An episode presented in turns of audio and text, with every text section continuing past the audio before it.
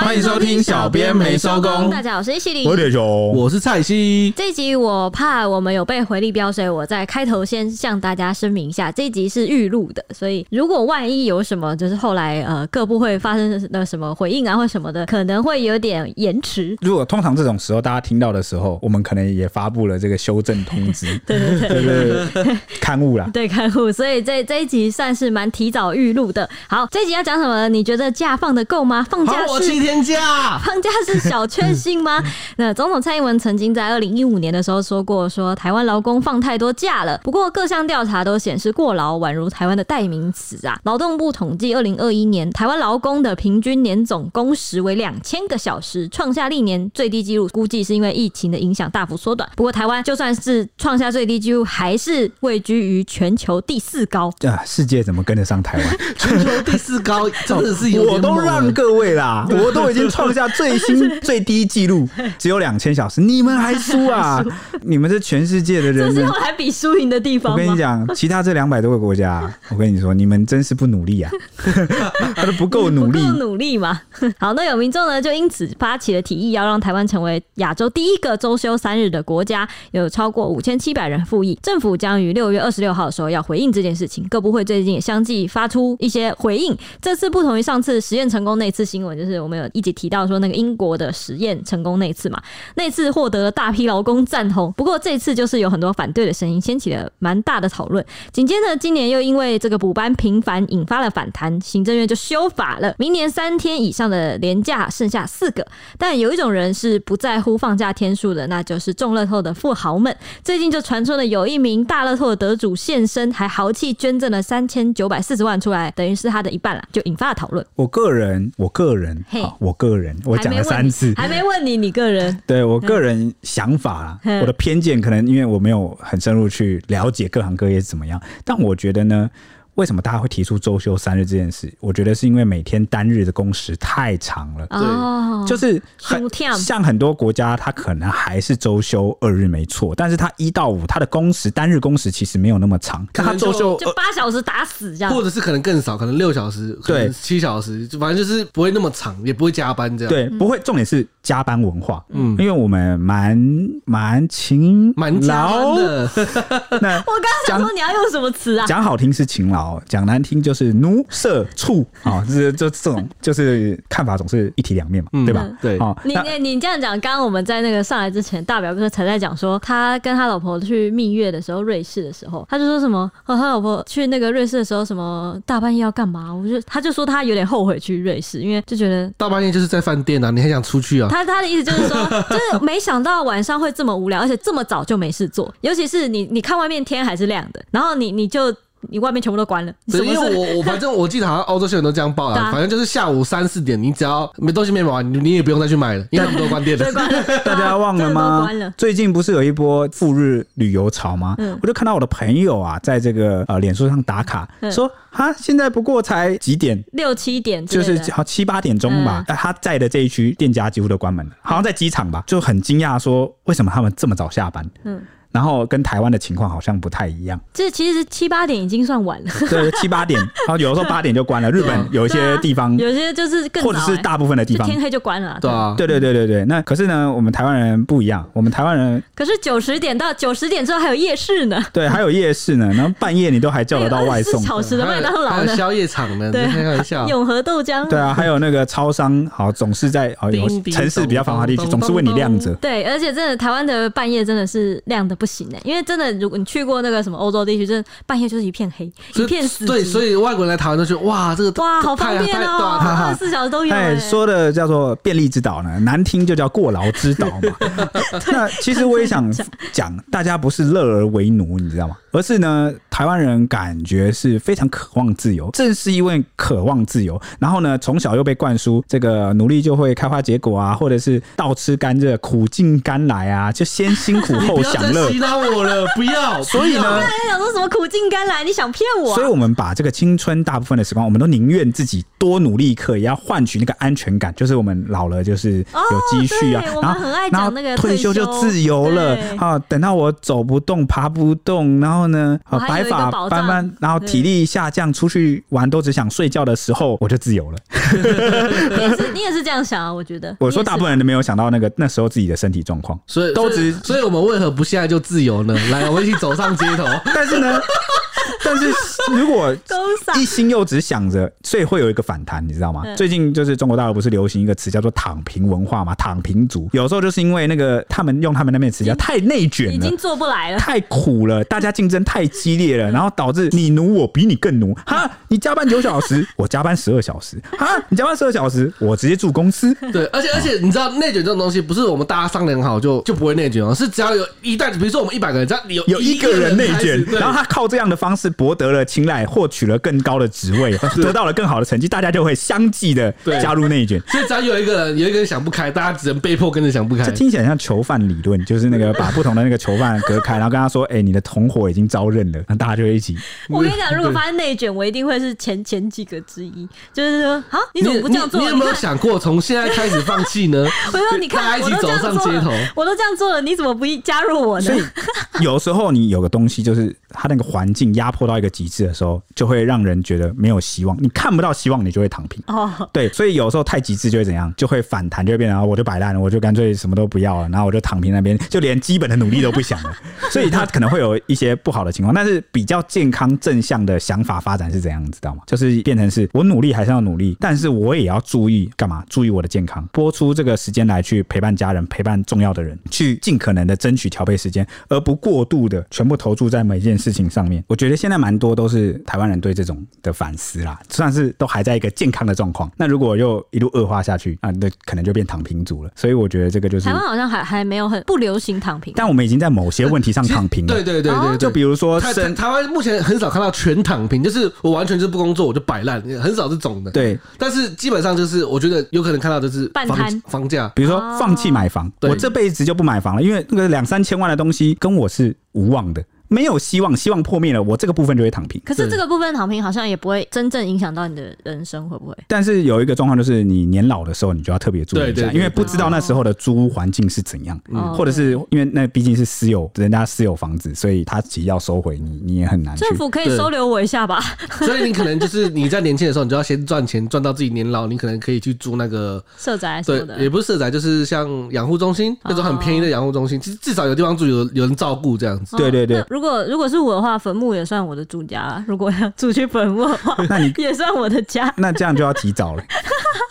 对，所以这个东西也是这几年不管是哪个党派都在讨论，就是居住正义的问题啊。然后你说这个不租给老人这件事情到底存不存在？哎，其实是存在啦。哦，只是它会因为地区而有差别。嗯，所以有些人会观察说哪有啊，哪有这样的事？那也有人说真的有有这样的事情，那纯粹就是可能区域的感受或者是频率不太一样，次数不太一样。嗯、那反正讲回来呢，还有一件事我们也躺平了，而且我们躺的挺彻底的，感觉就是倒数也是吊车尾，倒数几名，就比如说生育率。哦、嗯，不生孩子了，为什么？我养一个孩子，我养不起呀、啊，生不起。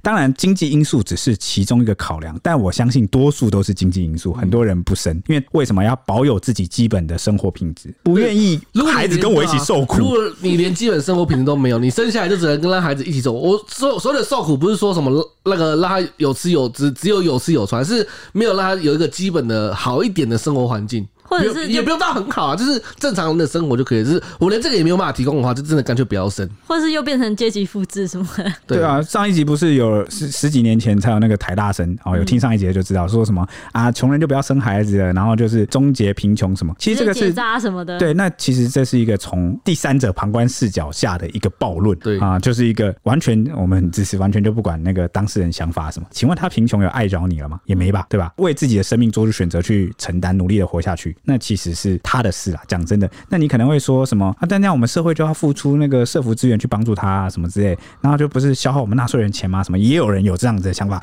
但是你要想啊，这个社福资源不管有没有这样他这样的人存在，就是这个预算一定会被拨出来的。本来我们就会有一笔这样的预算去帮助这样的人，嗯，不然社福存在干嘛？难不成是来保障我就是有能力或者是有自己本来就已经 OK 的人吗？对，而且今天少了他这一个人，不代表明天不会出现下一个需要帮忙的人啊，因为人生的际遇总是有很多变化。那个社会环境有时候一变迁，你可能就因为结构问题，然后就产生出了新的穷人。而且呢，你怎么知道他会阶级复制？当然了，我们有时候都是看一些，主要是从这个家庭教育或家庭素养出发，认为会阶级复制。但是其实也有一些案例，他在遇到了贵人，或是他在某个契机下，他其实获得了良好的教育资源，他脱离了贫穷，阶级就流动了，那就他成为了一个对社会有贡献的人。你怎么能去否定这样的可能性呢？对不对？所以，嗯，有时候我们有一些论点是从自己旁观者，你完全不去考虑当事人的话，其实这样也不太好。再加上还有一点，现在我们台湾少子化，他们某某个程度上，他们生其实也是在挽救这个台湾的，因为你看国防需不需要人力？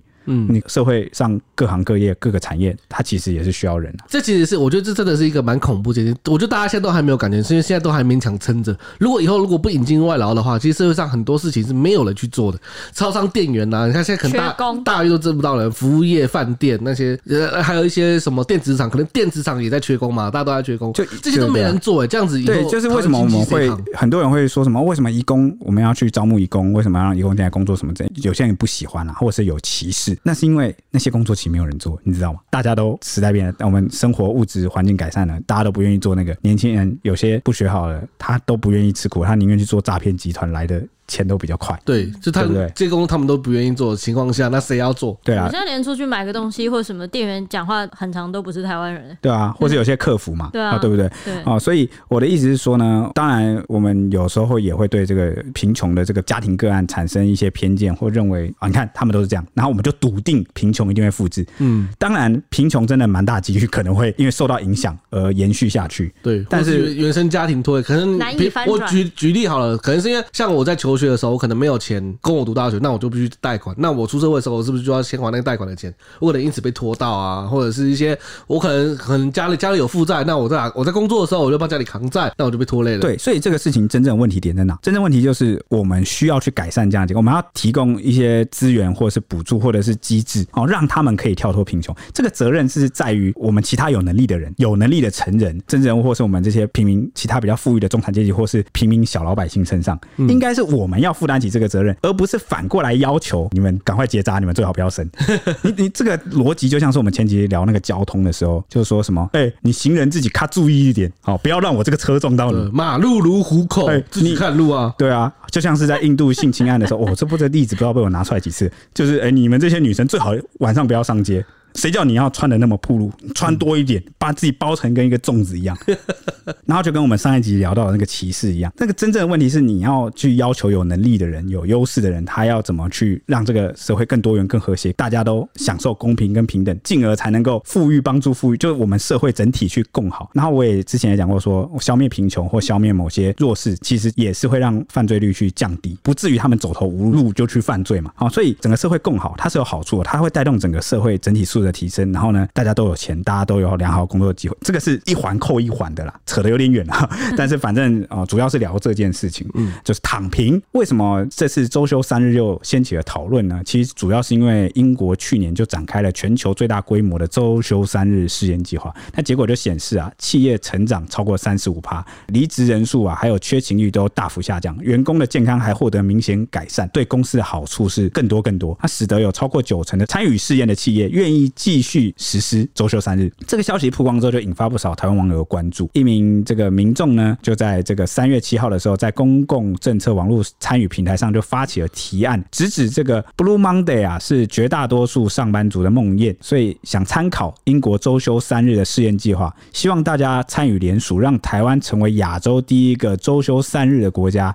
以利减少员工的离职率，增加陪儿女的时间，以及提升工作效率。哎，有些人可能看到这里就会疑惑了。周休三日怎么会提升工作效率呢？他工作的时间都减少了，哎，时间工作的时长啊，跟效率是两回事。那有时候常会出现一个吊诡的情况啊，几个情况，大家可能心有戚戚。有没有过那种你是一个一介职场菜鸟，结果你进到公司之后，看到前辈到了下班时间都不走，你敢不敢走？嗯，不敢，好像不敢走，好像有一种莫名的压力。他还在，我好像不敢下班，或者是呢，被规定的时数很长，但是你的工作其实你本来就可以早早做完的，但是呢，你怕被人家觉得你很闲，好像上班都在打混，都在摸鱼。那明明你这个你能力很卓越，你效率很高，你明明就可以把它处理完，但是呢，硬是要拖，就是要把工作平均的分摊在整个上班的时间，以营造一种你看起来都有在认真上班，不至于老板或主管从你背后走过去都觉得这家伙又在混。嗯，有没有这种情况？嗯，装忙。对，不要讲在公司行号了。我以前当兵的时候就常常有这样的情况，我就问一个学长：“哎、欸，这地我们都扫完了，现在还在扫什么？”因为他又把那个我扫完的树叶全部在拨开。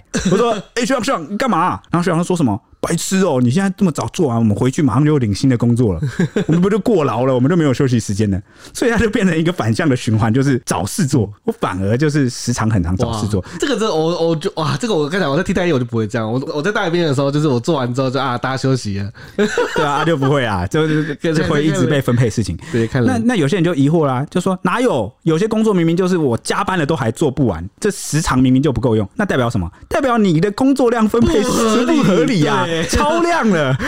你连正常工作上班时间都做不完的事情，代表你被分配了不合理的工作量。对，所以在正常工作量的前提假设下，周休三日它其实是有利于提升工作效率，因为你就不会在那边拖时数。而且大家会很好奇，到时候哦，到底为什么休多天会有提升工作？这是其实是有科学，就跟当初那个要办周休二日的时候，其实是一样的道理。就当初那些外国的企业家，就是一开始就可能周休一日，或者是没有周休嘛，他们那个时候工业化，大家都在工厂上班，你知道外国人。嘛信基督教，他们礼拜天都去教堂嘛。嗯，那时候礼拜天可能，然后礼拜天就放假。就是有有些老板发现了一个很奇妙的现象，就是他们在礼拜六的时候就会有人先请假。为什么？因为他们说啊，反正我礼拜天都要休息，我礼拜六先请个假，跟家人好好聚个会，好好休息，喝个酒放松一下。花，反正我我平常工作那么那么辛苦，我赚个钱，好好享受一下不为过吧？他们就发现哦，礼拜六就是有些工人会这样子。那我干脆我就礼拜六让大家都放假，你们就都不要来，那我这样就停。那后来他发现这样做的效果反而比较好，而且重点是因为大家会去消费，他搞不好我今天是卖啤酒的，你出去消费之后你会买酒喝，那我是不是就赚钱了？哦，反而促进了经济，然后也让大家原本把礼拜六要做完的事情赶在一到五。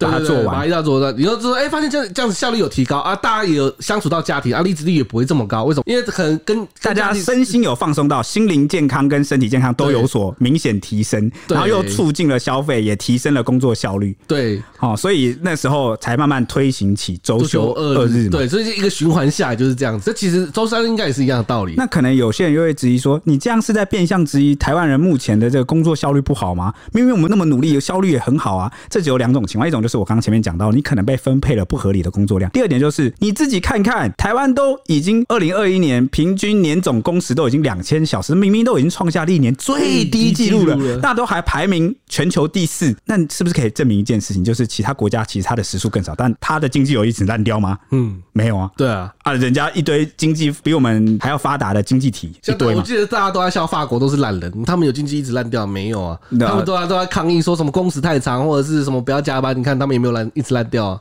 对，所以我们有点在敬陪末座的情况下，似乎是可以去研究跟思考看看，有没有可能有比较符合台湾国情的，但是方向上其实是为了兼顾这个台湾人身心健康跟过劳问题去改善的。嗯，啊，这个折中方法不一定说我们什么都要抄国外，而是说。既然国外它在某些的试验上是成功了，有没有我们可能去观察我们两国情况哪里是不太一样的？对，像我觉得就是像台湾人可能因为很多人工作压力、精神压力大嘛，会不会因为我休三天之后，我反而就是大家的精神疾病变少了，我反而医疗医疗负担下降，那是不是一个好，也是一个好健保表示呃，就是负担下降，对，非常乐见之类的。对对对。好，这个我先说，这个以上我跟蔡西聊这些都是我们自己个人的主观的观点啊，好，是我们的一个臆测、一个推想，觉得是大家可以去思考看看的，因为时代改变很快，大家也在进步，然后有。时候我们把一些问题或一些政策或一些改变想的很恐怖、很害怕，感觉通过哦，完蛋了，台湾就要完蛋了啊，就要灭国亡国了。像之前上一次这么这种程度的这种改变有没有？什么那个同婚法案通过前，完了完了，我们下一代毁了什么？一堆人紧张，改变好像世界末日一样啊。结果通过了，现在有什么改变吗？对啊，哎，没有，对不对？所以有时候我都看有些人讲了呀。这个很当时真的是讲的煞有其事，真的是一通过马上妈的这叫灭国这样。对啊，啊结果就这样。对啊，对对？生活照过，好，只是呢，生活可能起了一点微小的改变。那呃，可能也不一定影响得到你。对，也不一定影响到你。重点是一切似乎啊，有些人啊获得了补偿，获得了照顾，然后呢，社会变得更和谐。嗯，啊，似乎等到真的有什么问题，其实我们回头再改正不难啊。我们都能做出第一步改变了，我们还怕走错路，然后改变不回来吗？啊，当然了，除非是那种超级超级。我们不列举那些极端的状况。我们就讲一般的政策推行，其实都是这样啊，都嘛是滚动式修正，哪一个东西不是滚动式修正？对，你看我们交通都可以一百年，一百年就可以修回来了，还有什么修不回来？对啊，或疫情嘛，疫情是不是？你看我们那个政策也是一直在修正，然后不断的符合当下社会发展的规律跟最新的问题、最新的情况。嗯、啊，你看现在诈骗猖獗，我们就打诈啊；那个交通哪有问题，我们就去改交通。嗯，哦，所以有时候我们要勇敢一点啊。台湾就是一个我认为啦，比起很多国家是很没有包袱的，哦，很崭新的一个群体，我们就是蛮有活力的。所以我觉得我们有办法去适应很多改变，变成一个先进的国家。台湾一直以来都是一个创造奇迹的地方嘛。嗯，OK，那反正呢，这个周休三日的试验计划，对，又是我聊远。对不起啊，听众，对不起啊。反正这个周休三日的试验计划就是被提出之后呢，许多网友就赞成啊，直呼说支持合理的休息是为了提升效率，周休三日是国外的趋势啊。也有人说呢，希望同时联署降低工时，哇，想要一步到位，这个有，有点贪啊。还有人说呢，至少先试行周休二点五日。哎、欸，不错，你看这个其实这个就是阶梯理论，就是那个不利用人家心理的效应。我先跟你提一个大的，然后大家都觉得不接，哦，不然不然折中，折中二点五。这个礼拜五下半天我们就不要，就就直接放假。嗯，可是这样子会有一个坏处啦，就是家长会 argue。啊，我那个上班上一班要去接孩子，大家都一起啊。你说大家都一起吗？就大，不然为什么叫周休二点五日？就是大家都一起啊。哦，对吧？对啊，对吧？那如果真的还有人要加班继续工作，那你看我就促进了这个保姆的经济嘛，对不对？没有了，乱讲啊！我在乱讲，大家不要生气哦。那还有人说呢，如果这复议过不了，就代表台湾大部分的员工都太奴。呃，这个不一定啊，搞不好资方人数比较多啊，对不对？资方势力比较大嘛，也是有这可能。那也有人说呢，网友先表态说，呃，不同的意见啊，就说不同意，周休三天，生产力会下降，工厂会外移，失业会增加。这个我不是相关专业，我也不能确定。这个生产力会不会下降，很难讲，因为如果效率提高，就不会下降。对。然后，如果大家身心健康状况改善，反而还有助于这个工作的这个产出，嗯，哦，所以这个生产力会加量，要打一个问号。但会不会呃，其他呃外资企业就工厂外移啊，觉得这个不适合什么？诶，会吗？我我也不知道，我也要打个问号。我真的不是这方面的专业啊。这个也欢迎听众来我们的这个 IG ET 底线 Newsman 小编美收工，或者是我们的那个 Discord 社群啊，来也可以跟我们讨论看看啦。也有网友说呢，是多懒，这样国家不会进步诶。看到直接笑出来，所以国你的国家进步是靠过劳进步吗？这样实在是那过去台湾那个平均工时前三名的时候，其实进步飞快是吧？他可能觉得因为这样，所以 我们只差没把太空人送上去了，对吧？啊、嗯，对不对？可能才因为这样才有台积电，这是我们努力之下的结果。哎、欸。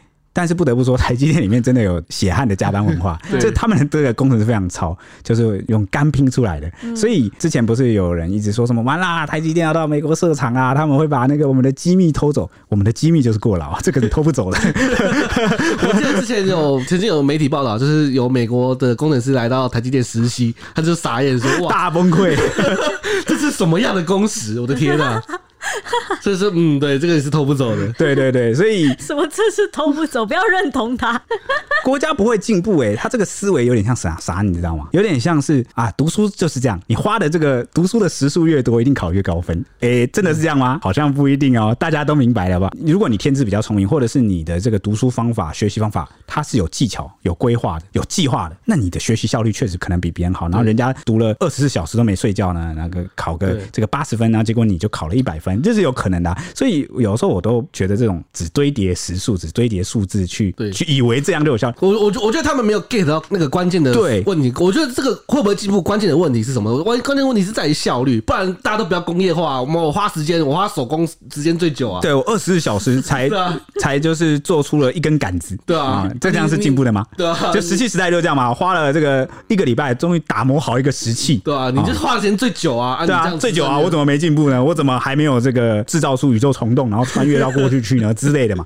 所以是不是被那个错的观念荼毒了？就是我前面不是提到说什么？小时候我们都被灌输这个努力一定会成功，然后呢，倒吃甘蔗，努力出头天 啊！有时候也要注意方向啊，你努力的方向错了，你可能就没有结果。那最后一个反对的网友，我觉得他讲的还不错，讲的比较务实一点。他说：“请拿出数据证明这对台湾的环境也有好处。”所以我觉得是这样子。如果真的要所谓推行周休三日或周休二点五日的话，有没有考虑过先试办？你看英国他也是也不敢贸然就是直接法律通过说，呃，这个科学研究可能有效，那我们就先通过，没有嘛？他也是先找了一群愿意做的企业来试办，结果试办之后是这些试验的企业觉得，我靠效果拔群，通过通过啊，我还愿意继续做。我觉得先用补助推行的方式、试办的方式去检验成效，你这样才有个数据来说服大家，因为毕竟这个是其实蛮大制度的改变，大家当然会感到不安呐、啊。嗯，那反正这个提议啊，经过检核后啊，在六十天的复议时间内啊，就需要完成五千份才可以成案。那这个周休三日的提案，经过约一个多月后，在四月二十六号通过，得到了五千七百三十六人的复议。所以主管机关他必须要在两个月内具体来回应。那时间是落在六月二十六号，到时他们会透过平台来回应。事实上，台湾其实有企业就已经率先就是推出我们的周休三日了，幸福企业，幸福企业。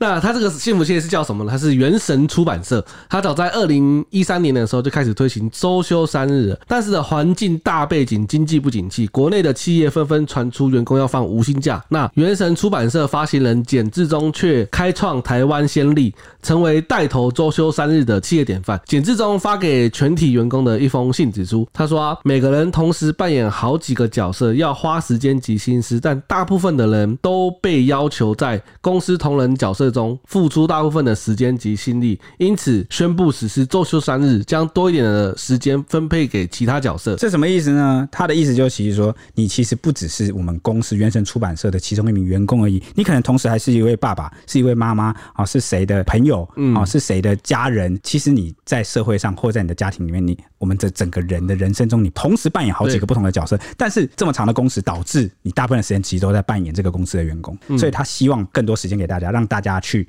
陪伴自己的家人，去扮演其他团体或者是单位里面的角色。对，那如今就是国内啊开始掀起了周休三日的话题讨论之后啊，原神出版社就低调不愿意受访了。他只表示说什么？他是说，哎、实施周休三日的十年来啊，成效良好，公司运作效率正常，也乐见国内有更多企业响应这样子。也有离职的员工指出说，哎、肯定原神推行周休三日利益良善，但缺乏相关的配套措施，部分主管的心态没有真正转换成周休三日，导致上班的节奏有点变强，得绷紧神经，那工作压力更大。推行之后，有部分的同仁离职，但他强调还是要肯定公司善意的出发点。也许在推行多年之后，现在已经大幅的改善了，还是希望有更多企业响应，但是一定要有配套的措施。这其实就是我，呃，也不是我，就是大家很担心的，就是啊，你周休三日工作怎么办？因为从他受访内容来看，他应该就是他们推行没多久，推行没多久就离职，那时候可能他们还没有配套的措施，所以他有清楚感受到哦，这个可能一开始推行会遇到的状况是这样，一定要有配套措施在上路。嗯，对，没错。而就是比如说，像他刚刚很简单就提出一个点，就是你原本的工作量其实有点过了。对，其实需要明明你三个人工作的分量，那你却两个人来做。那在这种情况下，你即便变成了周休三日，那只会让你的压力更大了。对，而且你主管的这个心态也要改善，你要跟上这个公司政策实施它的出发点。嗯，对，所以这都是要去考虑的事情啊，不是说哎，你我今天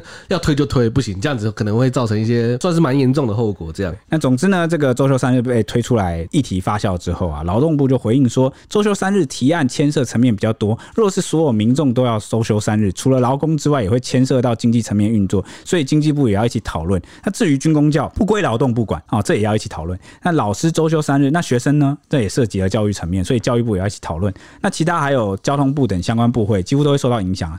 已经跟国发会说明，要多一点的单位一起来讨论，确定用什么方式来协作，才会来正式做出回应。那他也说，因为英国的试验是 NGO 邀集了有意愿的单位来做，愿意响应的企业就有机会做到。但台湾各行各业作息都差别很大，能不能全面一致性的处理，可能还要再来讨论。那另外呢，提案也有缩短工时为三十五小时的这个讨论，但是目前主流还是一周四十小时。如果缩短工时再往下降，有些事业单位会运用到弹性工时来做正常的工时调整。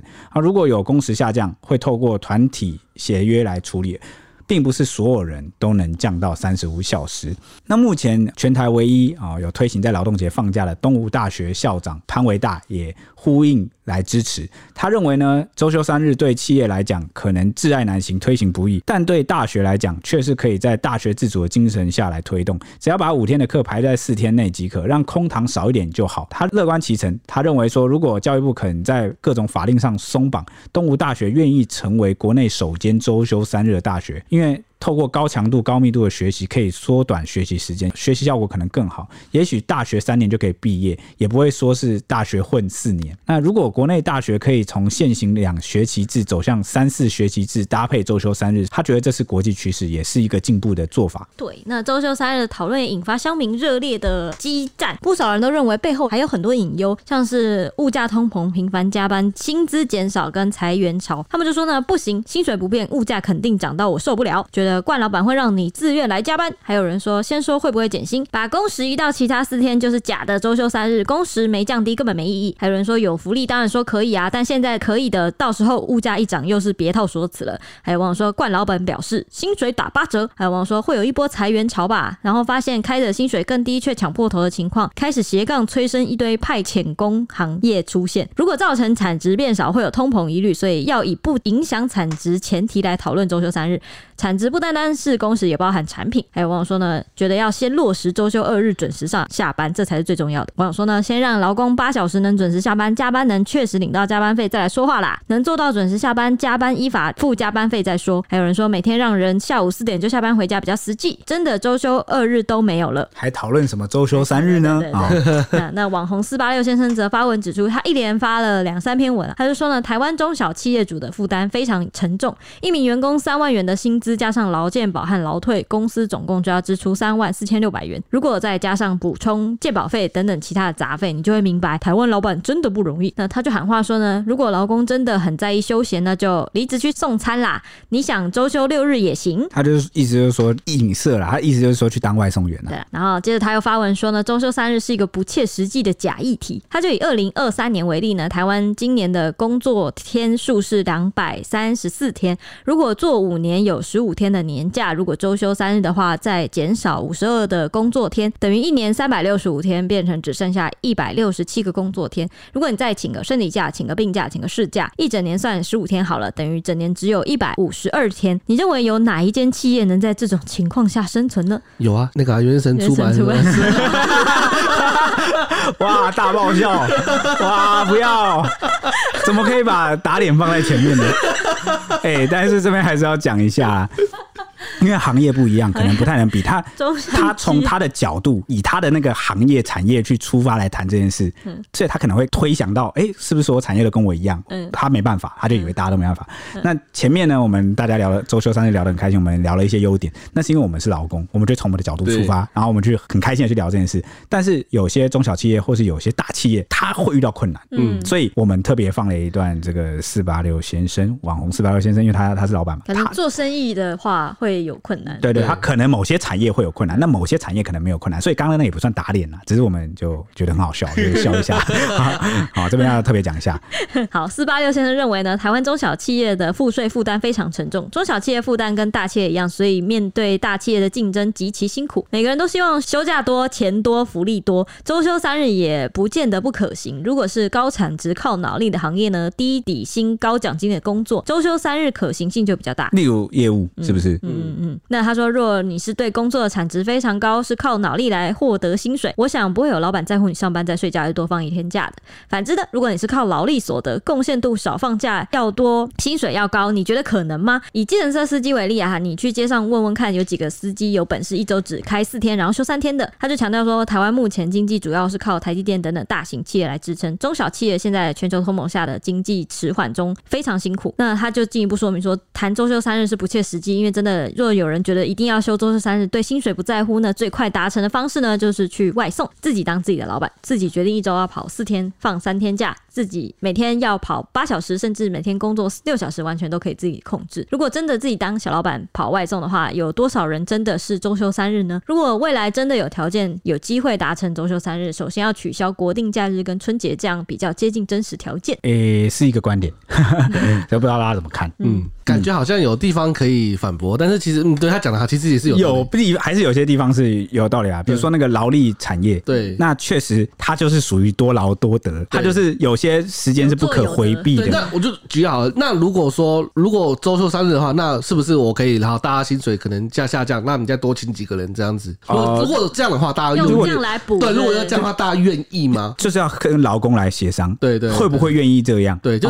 举例来说好了，可能我今天请十个人，每个人都。四万，好，那我今天请十五个人，每个人变三万。哦，那就刚刚乡民讲的、欸，对啊，对啊，那个。薪水打八折，对啊，就是你周休就变成周休三日，对啊，对啊，你可能可以去做别的事，对对对对对。如果是这样的话，那大大家又 OK 嘛？如果不 OK 的话，那就周休三日可能就没办法谈的。例例如这样，就是有一些劳力产业啊，对对对，这这个在劳力产业可能会发生，因为你的技术已经到一个上限了，就是你最快就是只能那样。就对我觉得最影响最大就是会是餐饮业。嗯，餐饮业毕竟它就是完全就是一个靠劳力、靠能力的东西。你有做才有钱，它没有，它不存在特别提高效率的。煮菜煮快点，那也有个极限啊。你最快就这样了。那你比如说你是餐厅的服务员，那你你送餐上菜，你还能怎么快呢？你最快就是那一定你在那个营业时间，而且在那个营业时间里面，你的效率通常只决定了这个翻桌率跟这个客人满意的程度。对，那但是你的营业时间还是要满客人什么的。对啊，所以。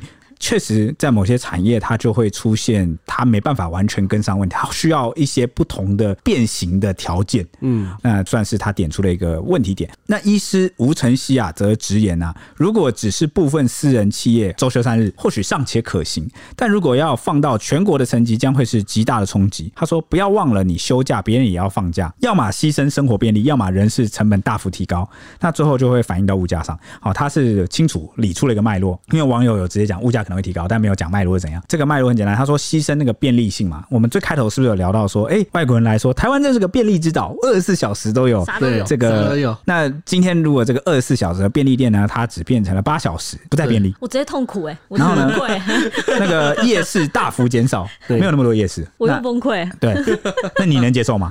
哎、欸，如果是自自营老板，可能就不就可能就不会影响。私人这种自营老板，夜市可能摊商都不会影响到。然后呢，你你想着你这一天放假，你要去餐厅吃饭，那餐厅也放假，他们也这个休假啊，你能接受吗？好，这个大家是不是就要一起想想？但是关于这个问题，我们其实也聊过。前几天呢，我跟 H 聊天的时候就聊到，哎、欸，这家餐厅怎么要订餐，然后结果呢，他就休假。对，因为那天是礼拜一嘛，我就说他是周休三日哦，他率先实施哦，他 他休三天，那我们怎么办？然后呢，这时候因为刚好另外一家有开。可以订餐，所以我们讨论到这件事情的时候，就说：哎、欸，如果真的周休三日，他们可以不要放同一个三天啊？这样是不是他可以去跟他的原本是竞争对手？因为原本他们可能营业时间高度重叠，他们是竞争对手。但是呢，有没有可能他们讨论一下，就是哎、欸，你休那个前三天，我休那个后三天，然后呢，要来我这边吃饭的或是要订餐的人发现，哎、欸，我这间店没有开，就转而去订我对面的那一家。嗯，哦，这样是不是达成一个互补合作，把竞争关系变成合作关系？对对对，那你就会变成一个互相去。那我也降低了你们的冲突跟竞争的可能性。嗯，好，我脑补啦，但是不可能所有产业都这么做 啊，只是我们就是突发奇想，那是不是做吃的或者是做一些产业，它有可能有这样的方式？嗯，OK，那这个就脑补了啊，脑补就是我们随便想想。那反正呢，这个也有投资部落客啊出来说话。叫做毕德欧夫，他就说周休七日最好了，反正想赚钱的自然会去做事，改不改都无所谓。他说他都觉得蛮好的。那硬要说的话，周休七日这是唯一答案，因为在这样的情况下，每个人都会视其主动积极的态度来决定他要不要去赚钱。他不想做事的人自然就不会有钱。那很想做，好残酷哦。那很想做事的人，周休七日也不会阻止他赚钱。这很达尔文呢？就是对啊，不是，可是可是他他没有想到这样这样子的话，劳基法会没办法用，因为。这样他 没办法保障你。对，这样其实就会变成又回到当初那个血腥的资本 资本的最 原始的资本主义，变成什么？变互相撕，变成大家一起内卷。对，大家一起内卷，来我们卷起来。对，就会变成大家一起内卷，大家卷起来。你说谁赚钱？资本家赚钱。你愿意一周做五天，我愿意一周做七天。你愿意一周做七天，我愿意一周做八天，对不对？第八天卷起来，没有第第八天就是我一天做十六小时啊！我我我想办法变出来。对，我一天二十四小时当两个小时，当两天用，对，当两天用啊！你看。这到时候就会变这种情况，我跟你讲。对，那这个毕德欧夫他就讲说啊，永远要记得有供需法则，市场有需求就有供给。那他也谈到啊，以前有认识一些失业的朋友，整天怨天怨地恨社会。那失业的人当中也有年轻族群，也有中年族群啊，天天休息的，但也没见他们的生活有过得比较好。哎、欸，这不是不是是你你这个不能类比吧？你，你不能拿极端的例子来举例。这个这个是他不努力去工作，不是他天天休息是为什么？是因为他没有工作，而且他也可能也不想不想工作，他不想工作，那他这就是属于是极端特例了。对，那我我们讲的是一般，这样就回到了我们最前面谈的，这个叫完全躺平族。哦，但我们只是想着轻松一点哦，并不是完全躺平族哦，所以这是一个极端的特例啦。那他就说呢，相反，他有遇到过很多各行各业的业务员，即便周六日都还在那边积极的寻找客源，不放过一丁点做业绩的机会。例如保险从业人员啊，或是一些优秀的保险业主管，哪一个不是周末假日还在跟客户吃饭、谈保单、规划客户所需的保障呢？当个保险业务员没有底薪，还想要天天去休息，那很快就离职了。这应该是大家都知道的事情。对啊，所以他过劳。呃，对对对啊，这个是他很努力，但是我们谈的是过劳嘛。那他有没有过劳？他有没有？他是不是他的休息时间变得很碎片化、很不完整？哎、欸，是啊，这个所以你举这个例，有时候都不太知道他们是想表达啥啊。就是呢，对啊，但是这个大家在乎的问题没有被解决嘛。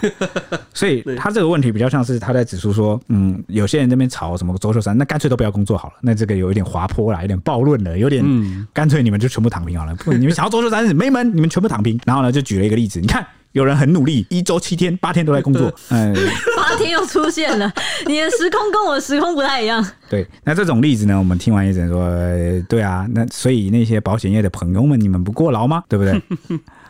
这个是我我的疑问，而且业务它的工作性质啊是这样子，它的抽成比例通常会比较高一点，就是会让你多劳可以多得。对，就是它并不是限制你在一个特定的场域要坐在那边或做什么样的事情，然后你一定要满那个时数，因为你大部分的业绩都是你自己拼来的嘛，你抽成高，然后你也可以自己决定，它相对是比较自由的。所以有时候周休三日啊，不一定就适用于所有行业，像保险业它可能它不需要，业务它可能不需要。对，那我们讲的是比较普遍的，然后有被规定工时的啊，你一定要待满这个时间，你要工作满这个时间的啊，所以这个讨论对象我们还是要分清楚啦。最后呢，这个毕德欧夫啊，他就说，这个社会是八二法则，不可忘记这个简单的道理，因此周休几日都不会扭转贫富差距的扩大。想做什么事的人，自然会得到应有的财富。现在就抽不出半个小时空闲的时间运动的人，每周多放一天也不会有什么改变。而原本就能充分运用时间的人，多放一天只会让自己更强。大哇，真是暴论啊！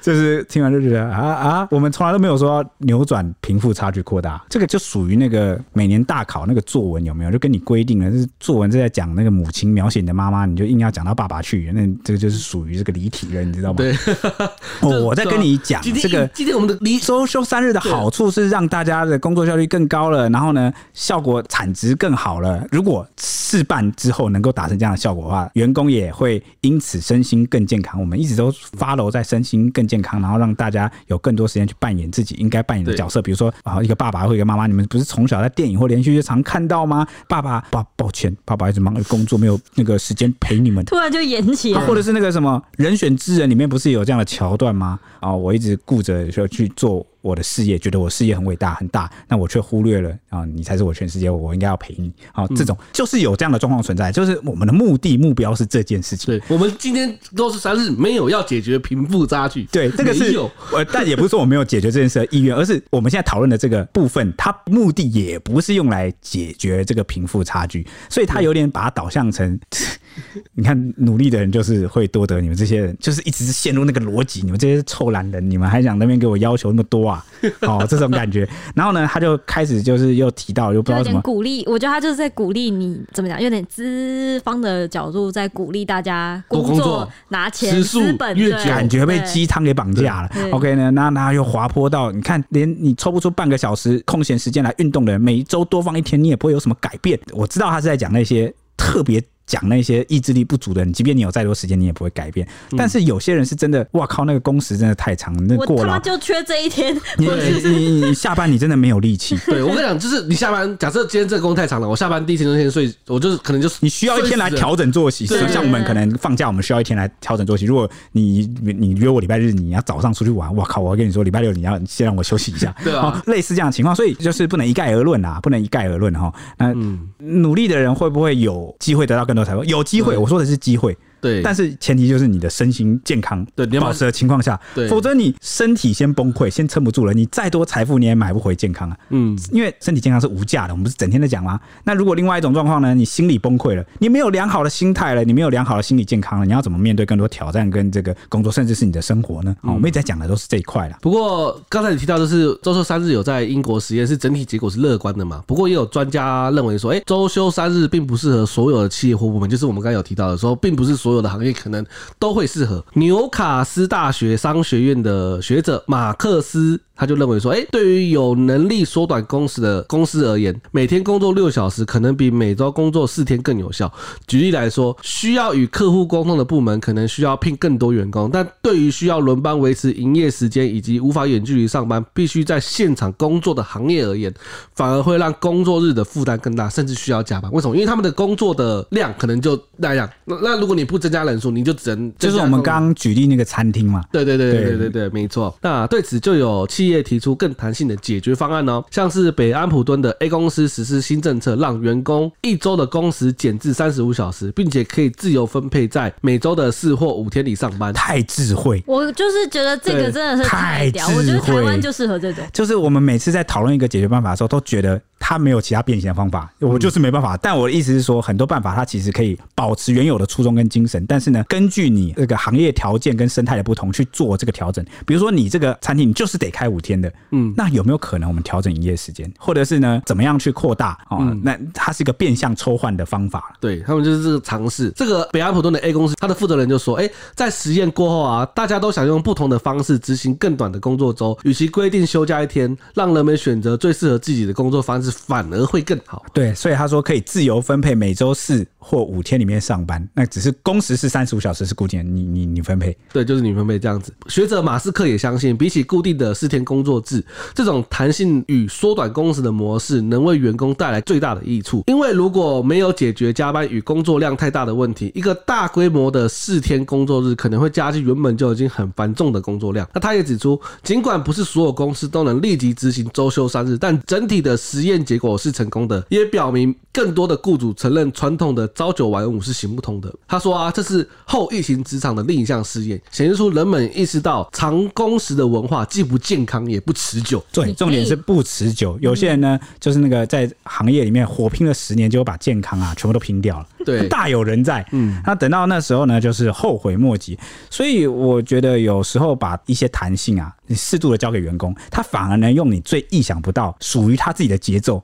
创造出更亮眼的成绩。好，再次强调，这个不适用于所有行业，每个行业都有它的挑战与困难。但是我们可以乐观的去从一些科学研究的数据去观察，说，诶，这个模式到底是满足了或是改善了员工哪方面的问题，以至于让他们整体变得更优秀了。嗯，我觉得才是这个实验的核心，并不是说，因为今天大家你会发现，不管今天是支持者、反对者，或是抱有担忧疑虑的人，他们都把问题、他们的担心都聚焦在一件事，就是实施的手段上。对，诶。这样子三日会怎么样？这样子会怎么样？但是呢，他们没有想过，如果今天就算我们不以周休三日这样的面貌去实施的话，有没有可能从工时？有没有可能从福利？有没有可能从保障公司员工怎么样？哦，去达到同样的目标啊？初衷就是为了让员工的身心更健康，不要过劳嘛。我觉得这才是一切核心，所以才会有网友说：“先落实真正的周休日再说吧，先落实真正的加班费再说吧。”因为这些原本我们就已经既有的政策 都没办法落实，福利都。他的初衷就是什么？他的初衷不就是恰恰为了改善员工过劳、跟长工时、跟应该有的权益没有被保障吗？对，所以原本就在这件事上我们就没有做好了，所以才会有人提出周休三日，所以才会有人去关注这个英国的实验，然后发现，哎、欸，这个方面可以更好的去保障，才会进而去提出这样的修法，对不对？啊、嗯，所以这个反而就是已已经是一个我们长期存在的问题，我们就要去关注它。嗯，那说到放假，今年度大家是不是很有感，一直在补班，一直在放年假呢？人事总处在五月二十五号拍板核定，明年的行事历总放假天数是一百一十五天，其中三天以上的连假呢，剩下四个，分别就是开国纪念日就元旦的三天，农历春节七天，还有儿童节、清明节的四天，跟端午节的三天。任总就说呢，今年因为弹性调整放假跟补班的次数达到六次，引发了各界正反两面争议。经过征询相关机关以及那个各界的意见之后呢，考量农历春节还是国人最重视的民俗节日啊，清明节又具有慎终追远啊、扫墓啊等等特殊的意涵，为了跟这个国际金融市场接轨，减少对股汇市的影响呢，并疏解交通运输量能，修改了规定，将弹性调整放假的范围，由现行的本来应该放假之纪念及节日调整成两大原则，就是除夕前一天跟儿童清明节这两个节日，就直接调整成只有这两个。补班原则则从现行的提前于前一个礼拜六调整成当周或下一个礼拜六来执行，来落实周休日这件事情。就是补班原本是在提前的前一个礼拜六会补班，但现在调整成当周或者是下一个礼拜六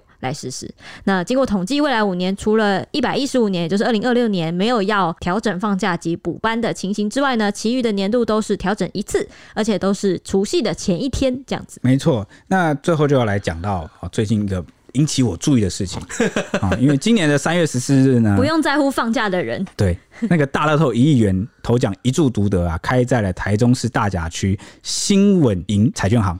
那台彩五月二十二号公布了中奖人的身份，是一位五十多岁的传产业老板，他只花两百元就抱走了一亿元大奖，而且这位老板中奖后又超豪气，因为你扣掉这个税金啊，一亿扣掉二十八的税金，实拿大概八千万左右，他就捐出了一半啊，三千九百四十万，相当于就是四千万了，连台彩都直呼他是第一位中奖金额拨出比例最高的。嗯，都只有五十趴了。捐款的中奖人，对对对。那台彩就表示啊，日前这位中奖人带着老婆跟儿子去台彩兑奖，那总经理谢志宏才刚接见，都还没有核对身份。对方就直接说要捐出一半的奖金。那这位老板就描述说啊，他买彩券前有去大甲看亲戚，但中途胸闷很不舒服，被转诊到台中荣总。当时要做心导管手术时，想说要找认识的医生来执刀，但那位医师满刀哦，就是手术排满了，没有办法替他做手术。好在呢，后来他的这个妻子啊，在手术室外又刚好遇到那位医生，就请那个医生进去看一下。最后手术是很顺利啊，那他就从鬼门关就是顺利走出来，所以他算是大病初愈。康复之后就想捐出重奖。奖金的一部分，那特别是他捐给了这个台中荣总三百万，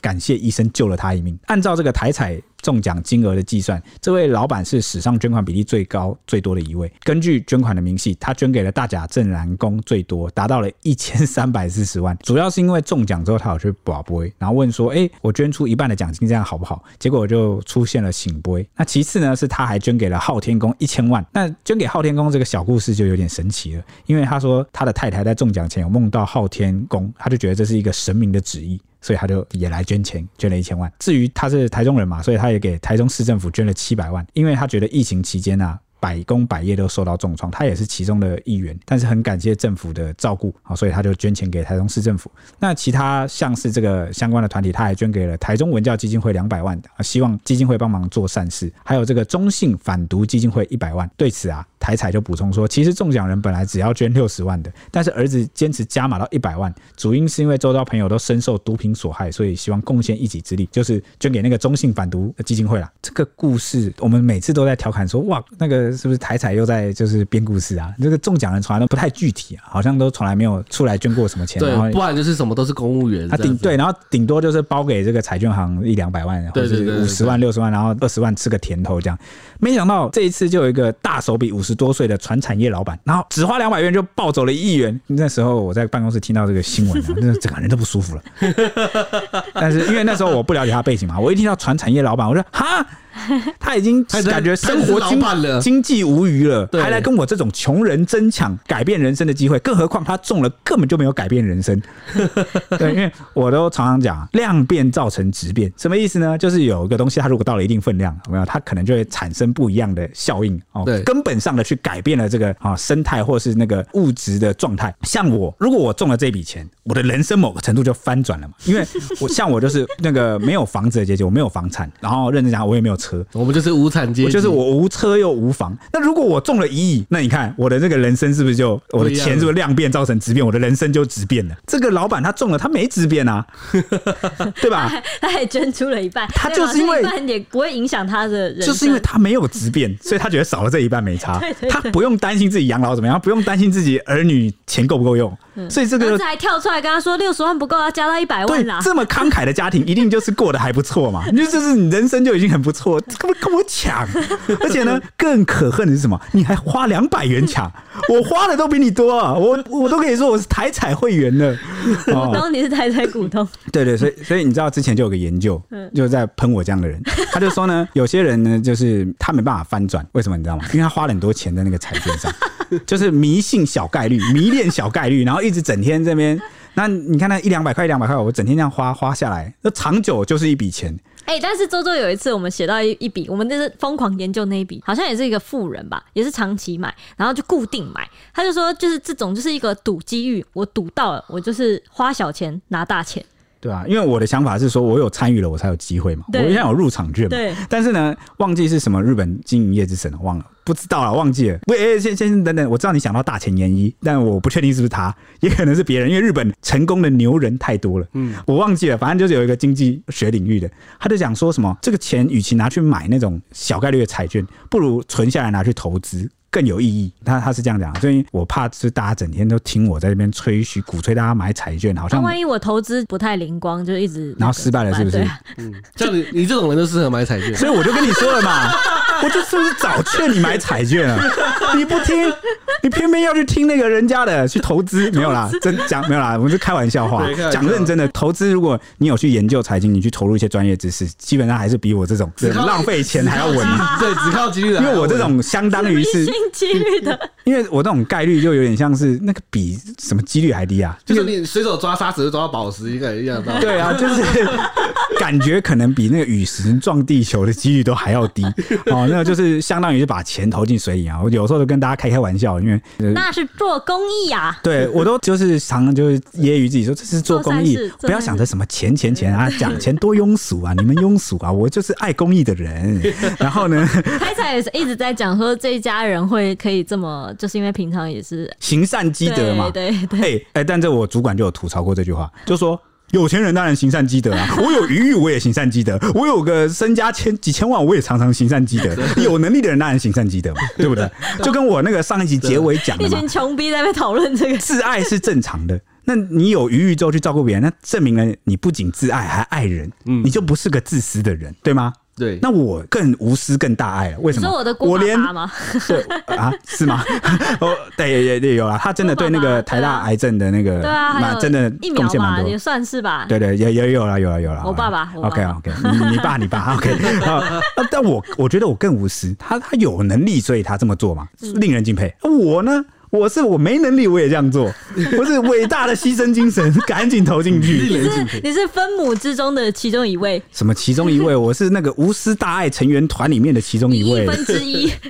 对对对，我讲一讲，吹一吹都觉得舒服了。好了，我也跟大家坦白了，其实有时候买啊，也不是图。真的想说自己会中，那是图做一个梦想，你知道吗？买一个希望，精神鸦片就是呢，你你你你就握在手里，我就开始做梦。我买的那一刻当下，就一路可以做梦梦到开奖，所以我都会提早很多天去买。你何止梦到开奖，你还会继续就是就渲染给旁边的人说，你是不是就没有想过你中奖以后要做什么？你看我就想好了，就开始哇！你何止做梦梦到你那个你还要顺便不是有句话说干扰别人，机会都是留给有准备的人吗？我就是有准备的人呢，怎么不赶快轮到我呢？对不对？对对对，对对，所以我都会特别提早去买。就是那种可以，就是中间等待的时间越长，有没有？我做的梦就特别长，然后我就是睡前在想啊，我中了，我就哎、欸，这个蔡蔡西你也没房子嘛，对不对？我就给你一个头期款，或者是我就直接就是，如果中了那个金额够多，你也给你直接一栋房子，你挑你挑你随便挑，我盖一个朋友村，哦，盖一个娱乐中心，呃，地可能有点贵，没办法，呃之类的小型的啊，然后反正你很棒，对，尤其是那个金额越滚越大，梦就做得越长，那个二十几亿有没有？有那以前那个台南是不是什么二六？一二七二八亿，他两注哎，三注还两注均分掉啊！还有一有一次有那种一注十几亿、二十几亿的，也是威力彩。我跟你讲，带你们全员毕业，书生。到时候那个小编没收工啊，就不是坐在这个录音室里面跟你们在那边整天意淫那些新闻。我跟你讲怎样？坐在？海海南岛，直接变成 YT 直播网红。大家不是整天想看我们露脸吗？我跟你讲啊，你不用那个粉丝到一万啊，我中了二十几亿，我也跟你整天直播，让你看看我每天吃什么，去哪里玩，哦、每天带你看世界。那时候就不叫海岛，是？那时候不就不叫小编没收工，是小编收工了，或者是小编带你看世界，前任小编看世界，对，不对？就可以嘛。前任小编啊，所以你刚刚说到那个心愿 list 的话，其实还有一个史上最高得主，没错，大乐透史上的最高单注头奖是九点三亿元，他的得主是在二零零九年出面对奖的，他大方的捐出二点一亿元就行善。那根据台彩透露的资讯呢，这名得主是台南人，年约四十岁，他经营小生意，妻子在教育界工作，家境小康，平时就有买大乐透的习惯，不就跟我一样？对，对，没错，你要坚持下去，坚持就有机会。你看这个九亿，他说啊，他这次特别看到大乐透累积到九亿元呢，那专门开车到市区，到了已经开出四次的头彩的那个彩券行去买彩券，结果夫妻俩就看到现场大排长龙，那心想说，哎，就把身上全部的现金就下注，因为太多人了嘛，那我就把全部的现金都下注。了，总共花了六百五十元买了十三注的大乐透，那其中十二注是用家人的生日还有幸运号码去签注，想不到最后是唯一一注电脑选号中奖，那这个 我也说是买电脑选号啊，那不就跟我一样吗？又跟我一样了。对，那特别的是，这对夫妻当场提领了两百万元现金，只为了体验有钱人把钱当枕头睡觉的感觉。就他们在领奖的时候，我我这个我也想过了，那也没问题，又跟我一样，钱的香味特别香，哦，睡起来新台币的味道，哦，这就是新台币的感觉吗？睡起来特别安稳。所以我呃，我换金块，那我换金块。所以我跟你说，我在我们公司的这个作业系统后面啊，就预备好了一个稿子。你干了什么事？就是那个大乐透的这个得主，然后开的那个内湖，内湖就我住的地方。你有拍照吗？你有放自拍吗？呃，不公开一点。但我有先写好一段我的那个心路历程，我是怎么一路走到这边的，然后我以后要怎么怎么样成为更杰出、更好的人。然后我想要，你有要这样哦？而且标题还会挂独家，因为只有我知道中奖的是谁，就是我嘛。啊，意淫的梦，对，好，那得主太太她还说啊，中奖前一年才看完《秘密》这本书，便依照书中的指导写了篇祈祷文，并许下三个愿望。第一个愿望是希望先生的生意可以顺利经营；第二个愿望是希望今年三四月可以顺利的出国旅行。第最后一个愿望就是希望中两亿的大乐透，而让人惊奇的是，今年开春以来，他的愿望已经全部逐一实现了。你看，所以你要把心愿写下来。好危险的书啊！教人这么危险的方法，万一我第一个写征服世界怎么办呢？我就知道。那他总共到底领了多少钱呢？这个九亿的奖金扣除税啊、公益捐款和给彩券行的红包之后啊，得主夫妻买了六年期的四亿储存险，然后再花了一点三五亿买了国内债，再花了三百一十万就是去活期存款，年平均利息可以获得一千三百万元，每个月可以获得一百一十三万元的利息，哇，也跟我的打算一样，我都计划好了，我就是要过这种每个月都可以领好多钱，一整年呢啊，然后不用担心有个本金存在那边的。对，我看每个月你不可能，呃，如果你真的很会花，你才可能花超过一百万。嗯，如果你可以省一点，哇，一百搞不好还会剩呢。对啊，都不知道要花什么。那一百万会剩啦，会吧？对啊，一年呢？哦，没有一个月，一个月怎么花超过一百万？我一个月买一台车吗？有正在听我们节目的这个富有的人在真的笑你刚刚的言论啊！哎，低下，是我，是我见识啊，我见识浅薄了。对啊，这个贫穷限制了你的想象。我跟你讲，真的，这个社会最不缺的就是花钱的方式，各式各样的娱乐，各式各样的花法。我只能说你觉悟还不够啊，所以应该先让我中，我花给你看。什么东西？就是前辈受教了，前辈受教了。那刚前辈他不是前辈，他还没我会是前辈，他先中我再中。毕竟蔡州有那个预知梦未来眼的能力嘛。哦，原来如此，没错没错啊，劝你说话小心一点。好的，以后就是你就不是我。前辈跟大前辈、大学长们是不是？是。好了，最后补充一下，刚刚提到的《秘密》这本书，它是怎么样的一本秘籍呢？它其实是二零零八年底在美国发行后，在全球狂卖的一本书。它是作者在人生最低潮的时候读到了一本百年古书，让他发现生命的重大秘密，所以就写了一本名叫《这本秘密》的书。书中传达的就是心想事成的法则，用我们最近这几年很夯的术语来讲，就叫做吸引力法则，对吗？没错。那他其实书中就直言，他直接讲了这个。我现在告诉你的就是最大的秘密，就是吸引力法则。我吸，我吸，我吸吸吸吸吸，我 整天吸，我每天吸，我从来不停下来。下来三条，对，就是这样。吸引力法则的原则就是，只要你心想，就会事成。OK，好了，反正听完这一集，讲了又讲了一句废话，又讲了一句蔡西式的废话，我天哪！我觉得这个听众们听完这一集就觉得哇，三个死社畜，然后在那边意淫做梦，然后整天妄想着一堆什么周休三日，然后想一堆有的没的，然后这边想发财。哎、欸，拜托，我们是因为工作很认真，所以我们才会想这些事，好不好？有关联吗？